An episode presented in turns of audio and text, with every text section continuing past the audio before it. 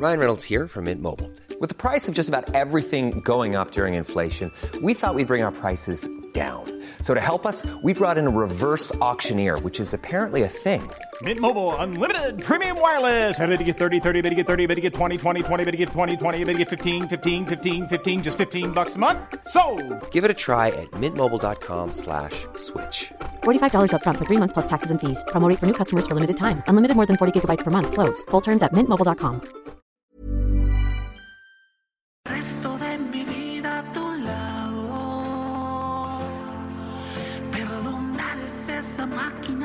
Y es así como iniciamos este lunes 30 de marzo del 2020, escuchando esta maravillosa canción que nos canta Mario Dom, vocalista del grupo Camila, que se unió a muchos colegas al hacer su concierto en casa durante esta cuarentena.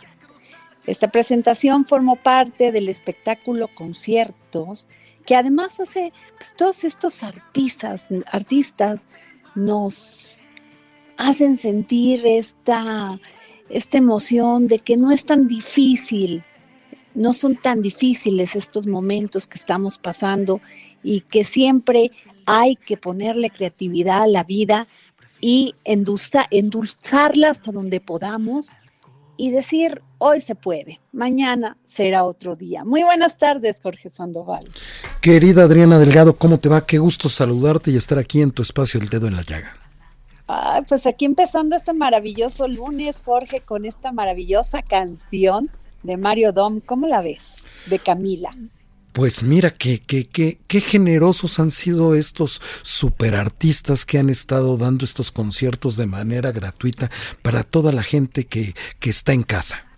Pero además eso habla mucho, Jorge, de su creatividad, de esta convocatoria que tienen y que la usan para generarnos estos, estos momentos de placer al escucharlos, nos invitan a la motivación, a que todo se puede, de que a que todos tenemos que echarle, todas y todas tenemos que echarle ganas a estos momentos y es dar lo mejor de nosotros. Así es, mi querida Adriana Delgado, son momentos para, como tú bien dices, pues todavía redoblar esfuerzos y porque todo pasa al final de cuentas. Pues sí, Y- y, el, y el tema, perdón Jorge, No, no, es no. que ya, pues, eh, ya declarada una emergencia más, este, pues ya una fase 3, sí es importante que yo creo que nos cuidemos. Y no es el tema que tú te sientas muy bien, porque puedes portar el virus Así es. y decir, pues yo estoy bien. El tema es que pueda uno contagiar a personas que no están este, bien de, su, de sus defensas y provocarle un daño que no queremos. Efectivamente, ahorita hay que quedarse en casa, no ir a visitar a la, a la, a la abuelita, no ir a ver a la mamá, a las tías, porque como tú bien dices, pues sus, sus defensas están mucho más débiles que, que las de muchos otros. Ayer hablaba con mi mamá y mi mamá tiene 85 años y le decía, mamita, no te puedo ver porque tú eres viejita, no sabes qué enojada se dio, pero le digo, es que la verdad no es que te llame viejita, pero no es lo mismo las defensas de un adulto mayor a un chavo que puede de, pues, defenderse, valga la expresión, ¿no? Por la edad, por la alimentación, por todo. Efectivamente, efectivamente. Y bueno, Jorge, dinos por dónde nos escuchan y a dónde llegamos y cuál es nuestro WhatsApp, por favor. Mira, con todo gusto, pues saludamos a todos nuestros amigos del Estado de México, de Morelos, de Tlaxcala, de Querétaro, de Guerrero, de Puebla, a todos nuestros amigos de Hidalgo también, así como aquí en la Ciudad de México a través del 98.5, a Guadalajara, a Nuevo Laredo, a Tampico, a Tijuana, a Villahermosa, a Acapulco y a todos nuestros paisanos y a toda la gente de habla hispana que nos está escuchando en McAllen y en Bronzeville. El WhatsApp que tienes a disposición aquí en tu espacio es el 55 25 44 33 34. Muchas gracias, Jorge. Oye, y fíjate que hoy eh, es un día muy importante, bueno, todos los días, ¿verdad? Pero hoy en especial porque, eh, pero antes de esto, antes de irme con la entrevista que tenemos, quiero darle un gran saludo a la jefa Andrea Merlos, que está ya con nosotros en el programa. Muy buenos, muy buenas tardes, jefa Merlos, ¿cómo estás? Muy bien, Adri, buenas tardes, buenas tardes, Jorge, ¿cómo están ustedes? Pues, pues muy bien, echándole ganitas y tratando de comportarnos. Es correcto, porque yo, yo sí he sostenido a, a, toda la gente con la que hablo que este aislamiento es un acto de amor y de solidaridad para los nuestros y para los demás. Oye, jefa Merlos, pero fíjate que pues estamos inmersos en este problema que tenemos eh, y pues como es la salud, cuidando la salud, el, todo esto del COVID-19 pues nos, nos quitó nuestro status quo, pero no solamente a México, a todo el mundo.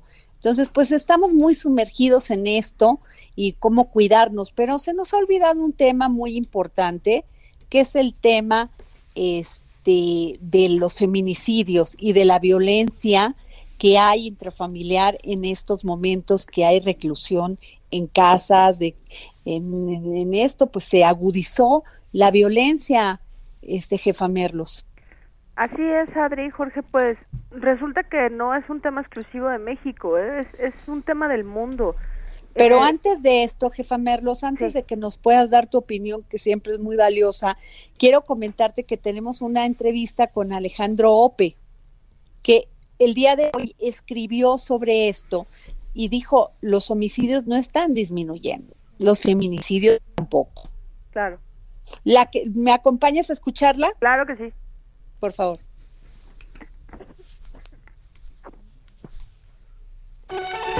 El dedo en la llaga con Adriana Delgado. Muchísimas gracias por recibir los micrófonos, esta llamada para el dedo en la llaga de Adriana Delgado. Vamos a conversar con Alejandro Ope, quien es uno de los analistas de seguridad más importantes de este país. Mi querido Alejandro, ¿cómo estás? Muy bien, Jorge. Buenas tardes, buenas tardes, auditores. Oye Alejandro, sin lugar a dudas, hace tres semanas teníamos otra agenda y sobre todo en materia de seguridad en este país. Vimos cómo el 8 de marzo salieron cientos de miles de mujeres a las calles para demandar eso, seguridad, porque en los primeros dos meses de este 2020, pues han sido asesinadas 632 mujeres en México. ¿Cuál es tu, tu punto de vista ahora que estamos viviendo esta, esta, esta pandemia ya? Pues mira, en efecto la pandemia cambia la agenda, la agenda pública pone eh, la atención eh, pues en, la emergencia sanitaria eh, correctamente, pero los problemas de seguridad persisten y van a persistir durante la emergencia sanitaria. ¿no? ¿Habría algún efecto si en la medida en que se vayan extendiendo las medidas de restricción? pues probablemente es posible que algunos delitos, por ejemplo, el robo a transeúnte, el robo en transporte público, eh, el robo a casa habitación, disminuya en la medida que la gente esté confinada en sus casas, eh, pero que otras formas de delito aumenten, por ejemplo, el robo a negocios, eh, los delitos cibernéticos, la violencia familiar, esos, esos delitos previsiblemente van a aumentar durante, eh, durante la emergencia. Eh, el, no tenemos una muy, no tenemos muchos antecedentes de esto, pero sí podemos, digamos, tal vez eh, utilizar el símil de 2009, ¿no? que es cuando se tuvimos la pandemia de, de H1N1, de la influenza H1N1, donde hubo en efecto una serie de medidas de restricción que se impusieron al movimiento de las personas. Lo que vimos allí fue una disminución moderada y, temporal del número de homicidios y el número de robo de vehículos, que son los delitos que tienen menor, la menor cantidad de cifra negra. Entonces, eh, es, es moderada, es una disminución además contra la línea de tendencia, no, no necesariamente contra el mes, el mismo mes del año anterior. Eh, lo que sí es un hecho es que una vez que se eliminaron las medidas de restricción, nos regresamos a la tendencia, no, no hubo un cambio estructural. Eso es. Ahora, mi querido Alejandro, volviendo un poco a, los feminicidios, de, de, de, estos 632 mujeres que fueron asesinadas en, en México en los primeros dos meses, fíjate que que solamente 166 son investigados como homicidio, como feminicidio. El resto, la gran mayoría, como homicidio doloso. ¿Tú cómo ves esto? Mira, lo que es que el feminicidio en la definición eh, del tipo penal requiere que se cumplan algunas características.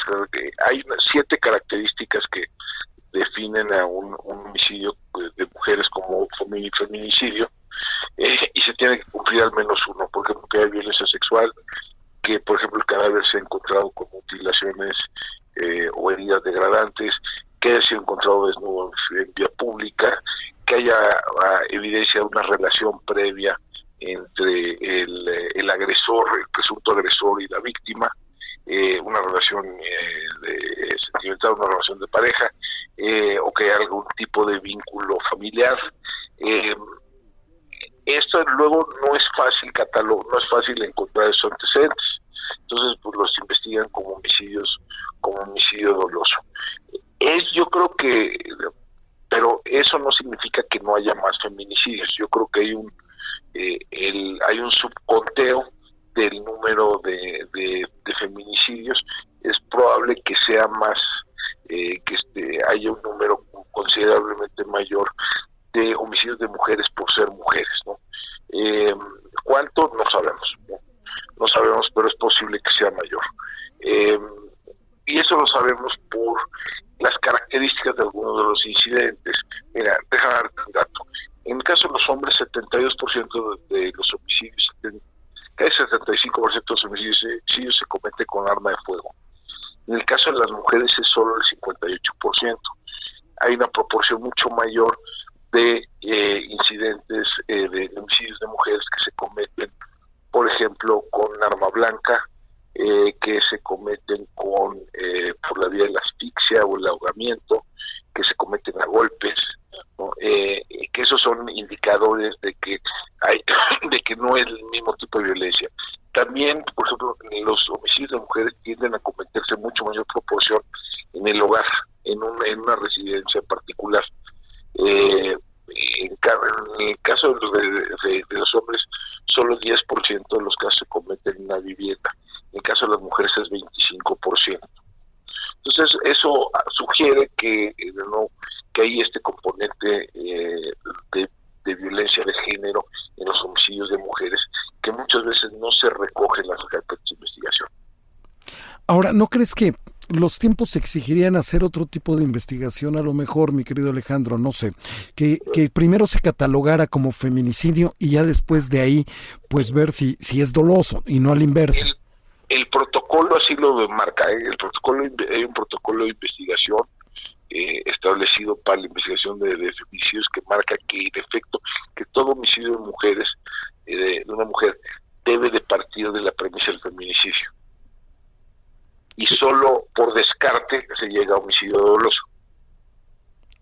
Eh, pero la realidad, eso, eso es lo que supuestamente ser, la realidad es que no sé, más bien es se, es, se empieza como homicidio doloso y luego solo si se encuentran ciertas características se cataloga como feminicidio. Ahora tú como experto en, en este en esta materia de seguridad, mi querido Alejandro Ope, este con este con esta cuarentena, lo que nos hace quedarnos en casa, pues se han incrementado las llamadas al 911 y a los diversos sistemas de protección, este, sobre todo por la violencia intrafamiliar. Es, correcto, sí. Eh, esto era una de las cosas, es una de las cosas esperables, sobre la medida que se va extendiendo la cuarentena. Y, ya lo hemos visto en la experiencia internacional. En el caso de China, en la, provincia de Hubei, Wuhan, donde fue el epicentro ¿no? inicial de la epidemia, eh, el número de llamadas a la policía por razones de violencia eh, intrafamiliar se triplicó con respecto al mismo mes del año anterior. Entonces, eh, esto es algo que yo creo que sí va a suceder y que debería de obligar a las policías a empezar a priorizar este tipo de este tipo de, actos delictivos, que normalmente no, no lo priorizan porque están en atendiendo otros, otros delitos que suceden en vía pública. Pero dadas las circunstancias, yo creo que es una oportunidad para empezar a darle, a crear otro tipo de prácticas en las policías. Ahora, ¿tú como, como, experto, Alejandro Ope, este, ¿qué, ¿qué, sugerencias le darías a la, a la policía? Porque es el primer respondiente para cualquier tipo de, de, denuncia, de, de delito. Y, y, dos, para todos nuestros amigos, todas las familias que se encuentran en casa, que están escuchando el dedo en la llaga de Adriana Delgado, ¿qué les dirías para poder eh, ver los focos de eh, cuando se está prendiendo la luz ámbar, no llegar a la luz roja? Eh, bueno, para prevenir tipo de, de violencia familiar, yo creo que tendría que ser más proactiva la, la, acción de la autoridad, es decir, eh, cuando deberían de despachar de manera casi automática eh, personal cuando hay una llamada de esta naturaleza, no de nuevo debería suceder, no sucede en la práctica. Eh, debería de haber personas, debería de formar cierto personal especializado para atender este tipo de casos, tiene sus peculiaridades.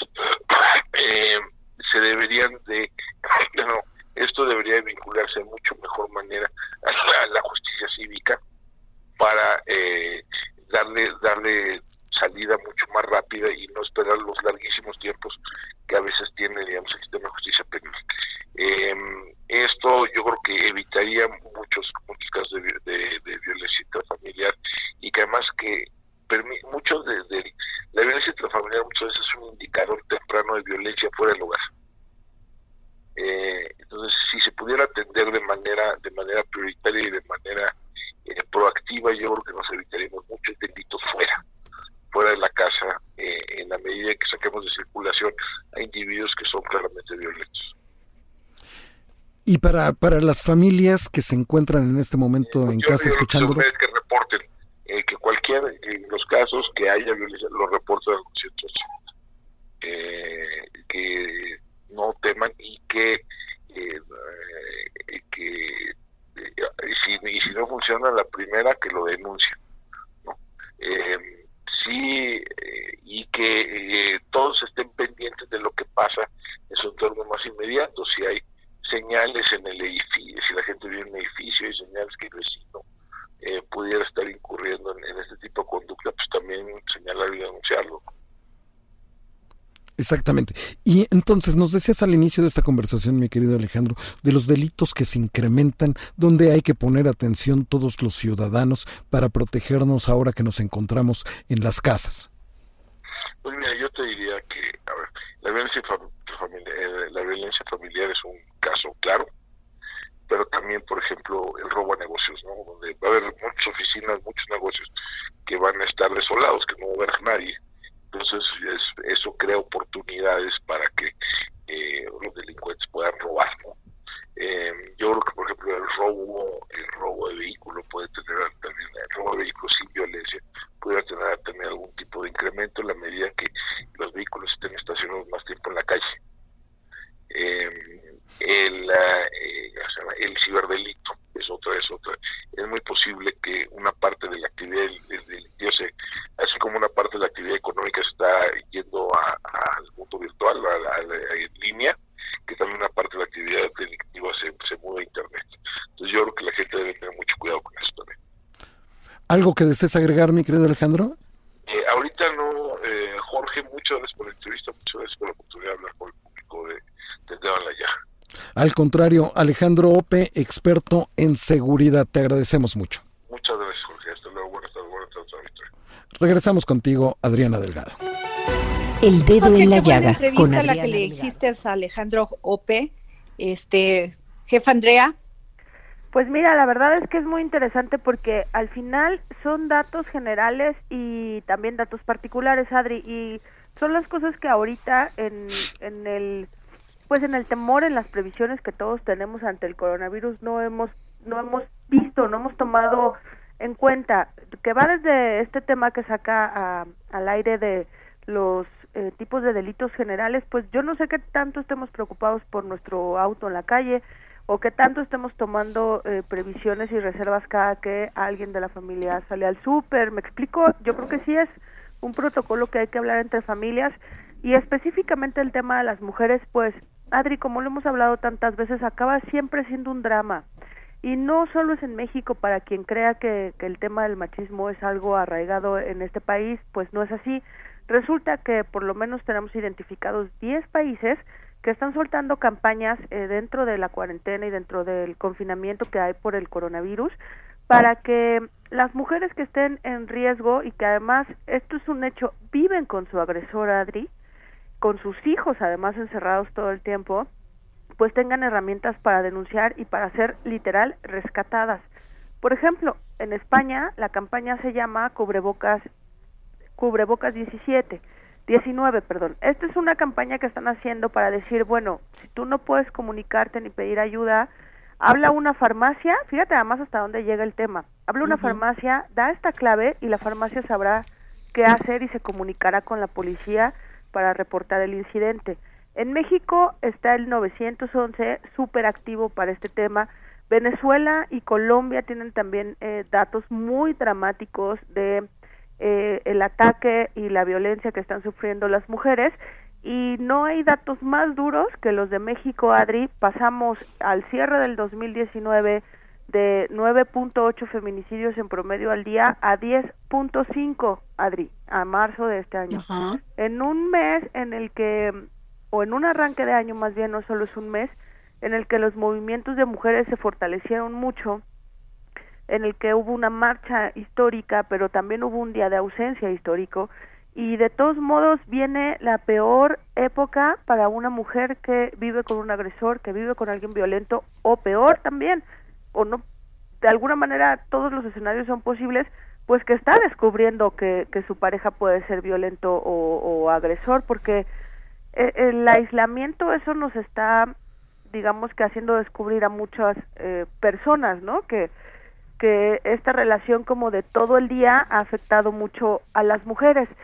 Y hay datos específicos, Adri, sobre qué hacer, que es lo que preguntaba eh, Jorge Alejandro Ope, que es, ¿la policía tiene en sus manos evitar la violencia de las mujeres? Pues la verdad es que a la policía le quedan muy cortas sus facultades para real resolver un tema de familia, porque el protocolo es llegar a una casa, ¿no? Este, pues tal vez te los llevas al Ministerio Público o a él, pero ¿qué más sigue? Y en esto, Adri, Jorge Leraldo de México, lo que hemos hecho es esa pregunta, ¿qué sigue?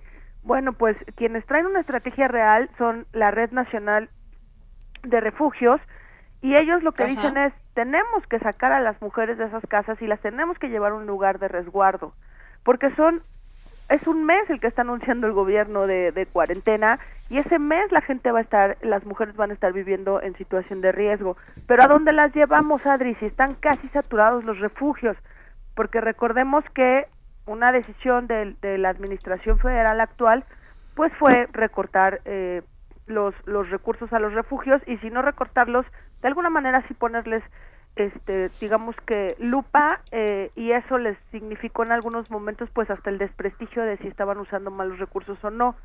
La mayoría de los refugios Adri están lo, lo, mejor que tienen es al 80% de su capacidad y algunos que rebasan hasta el 110% lo que quiere hacer la red nacional de refugios que ahorita vamos a ahondar en el tema porque estos días tienen una reunión con la secretaria con la secretaria de gobernación es poner incluso escuelas, Adri, las escuelas que están cerradas. Es que el tema, Andrea, perdón que te lo diga, pero el tema de fondo es que nada más pasó esto de la marcha de las mujeres del día de la el día lunes ausencia de las mujeres y siguen las iniciativas en el Congreso este tiradas, o sea, ni le ponen atención, ni fue un tema prioritario para este país. O sea, ni siquiera hay campañas donde digan que el delito por matar a una mujer, por dañarla, por violentarla, en este país no va a quedar impune. Tienes toda la razón. Y la, y la verdad es que fue Entonces, muy triste para ¿de qué sirve? O sea, gritamos, vamos. Y yo, la verdad, con todo respeto, he visto muy poca solidaridad de las mujeres en el Congreso para llevar esto como un tema de agenda prioritaria. Estoy de acuerdo contigo, Adri. O sea, con todo respeto, porque ellas son las legisladoras, ellas son las que nos pueden ayudar para poner el dedo en la llaga en el Congreso, apoyada por, apoyadas por los hombres, claro, pero el tema es que va a seguir siendo, van a seguir, van a seguir inventándose iniciativas, sí, pero de, de fondo no están logrando nada, jefa Andrea. Estoy totalmente de acuerdo y la verdad es que pues ni siquiera nos tenemos que ir tan lejos. Eh, la marcha fue el 8 de marzo, eh, el paro nacional fue el 9 de marzo y el 10 de marzo en, el, en la Cámara de Diputados hubo un agarrón literal, Adri, de diputadas. ¿Sabes por qué tema? Por el tema del aborto. Y de repente estos conceptos ideológicos religiosos acaban opacando la realidad de las mujeres en este país, que es la violencia que sufren. No estamos llevando el debate a nada más allá que la necesidad de normas urgentes y de actuar policíaco que pueda poner en su lugar a alguien que le levante la mano a una mujer y peor que la mate. Pues sí, porque el tema es, por ejemplo, lo que se está dando en este momento con el COVID-19, COVID-19, es el tema que ante el mayor acercamiento, muchas de ellas pues viven con el enemigo. Y este que pareciera ser su esposo, su pareja, se vuelve violento contra ella y hay muchas formas de ser violento, este jefa Merlos. la, o sea, la, la muchísimas, no solamente con los golpes, sino también la indiferencia, el estás loca, el cállate, estas agresiones verbales con la que fueron educados muchos hombres en este país. Muchos. Y eso es lo que se tiene que cambiar de fondo. No digo que todos sean unos violadores, no digo que todos son los golpeadores, pero sí son más en este país que no aceptan el empoderamiento de la mujer, que no aceptan que la mujer es un ser humano libre, que puede decidir, que puede sufrir, llorar. Bueno. Así es, Adri. Creo que tenemos que ir a un corte, querida Adri. Sí, bueno, pues nos vamos a un corte y regresamos. Así es. Bueno, y regresamos aquí al dedo en la llaga y, y, seguimos con la jefa Merlos en la línea. Muy buena, jefa. Aquí estoy, Adri, Jorge. Bueno, pues vamos, fíjate que tenemos una gran invitada. Sí, tenemos a Wendy Figueroa, directora de la Red Nacional de Refugios. Es una ella es licenciada en psicología y pues la tenemos en la línea, Jorge. Así es, está en la línea, te está escuchando la licenciada en psicología. Muy Hola, ¿qué tal? Licenciada, ¿cómo está? Muy bien, Adriana, Andrea y Jorge, un placer saludarles. Adri, pues, pues ¿qué nos puede decir?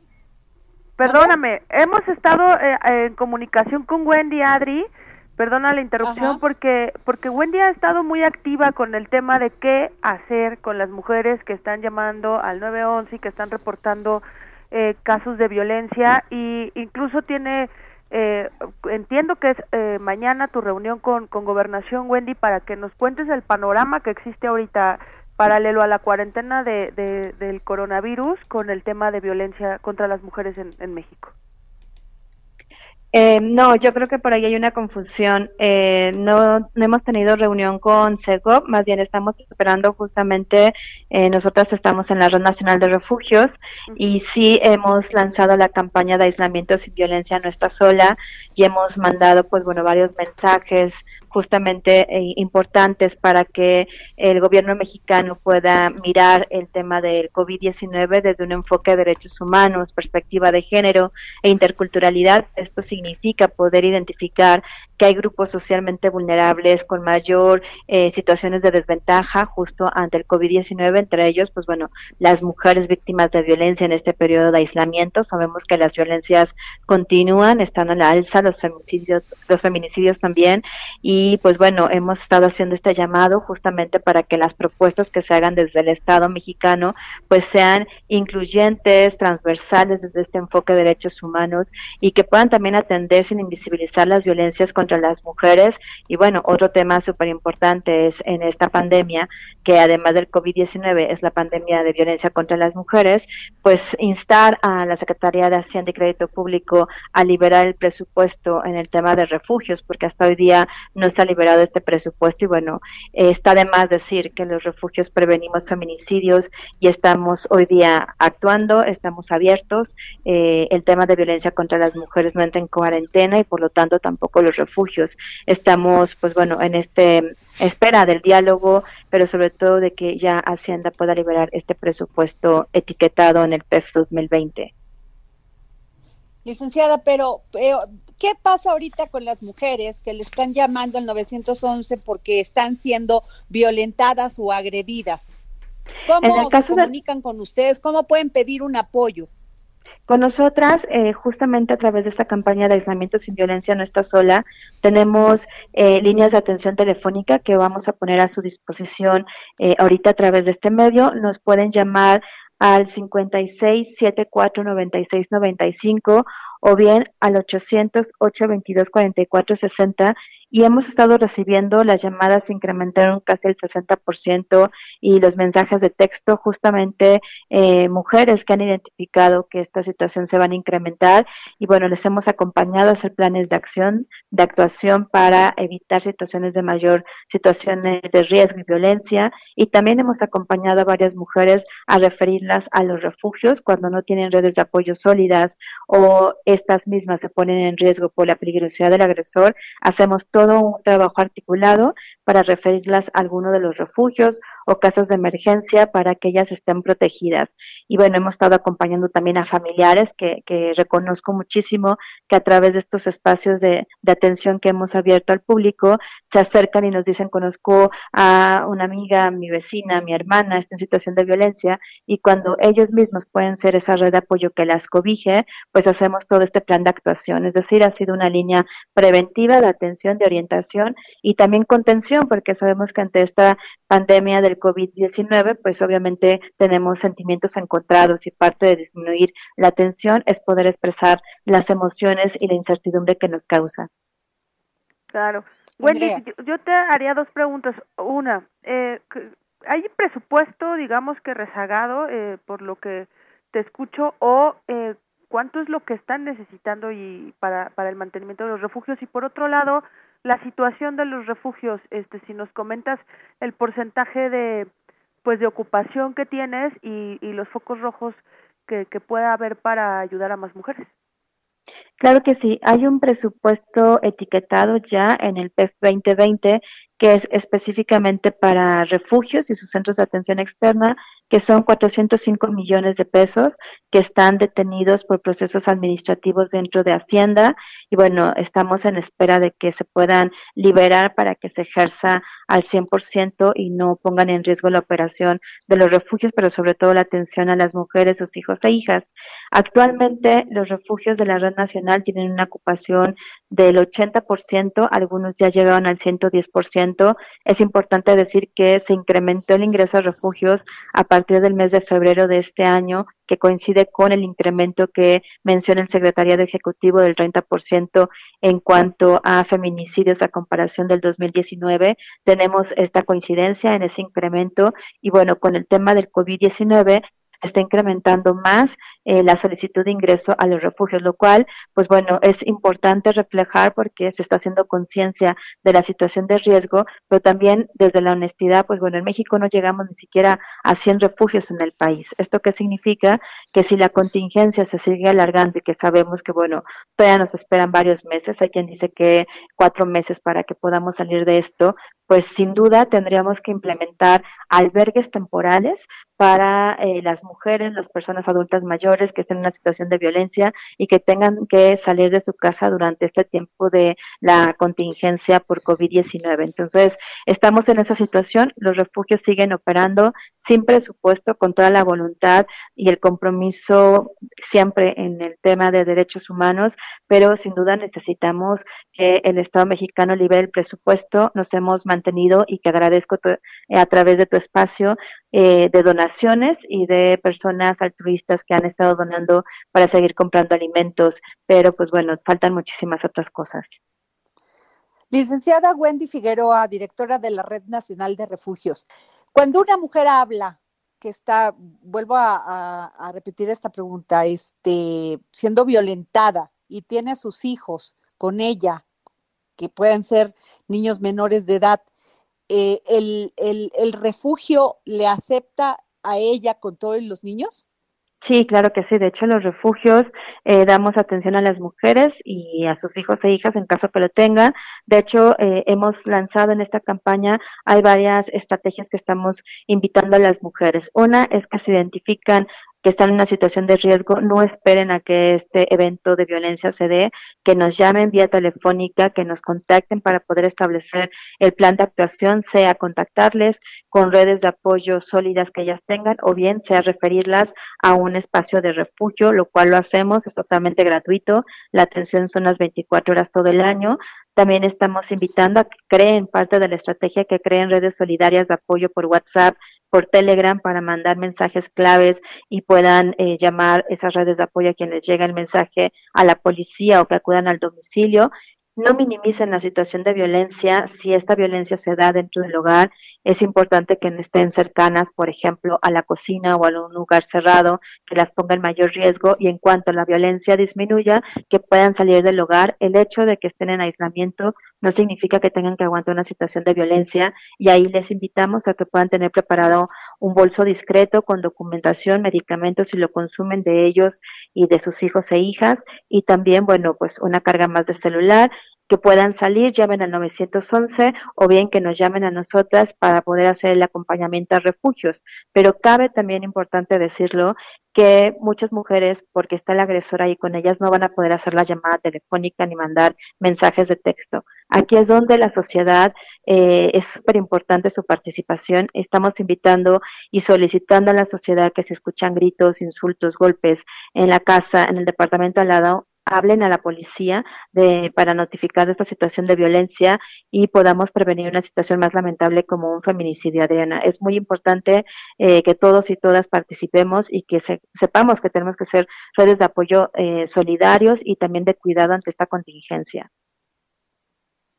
Híjole, qué grave. la verdad es que te escucho y se me enchina la piel porque al final sí es una responsabilidad ahorita que en la que podemos eh, asumir compromisos absolutamente todos y, y qué grave que hablemos de, de estos tips y de estos consejos para alguien salir, pero qué bueno que existan espacios como los que ustedes coordinan, Wendy, y que ahora nos necesitan más que nunca porque porque requieren alimentos, porque también requieren recursos, pero pues si es momento de unirnos, que nadie tampoco se olvide de estas mujeres en los refugios, Adri. Claro, no, muy importante. Y, y, y, licenciada, llegan las mujeres a los refugios y las acompañan para hacer una denuncia este, ante el ministerio, eh, las les dan de comer, o sea, quiero saber cómo se desarrolla la vida en el refugio.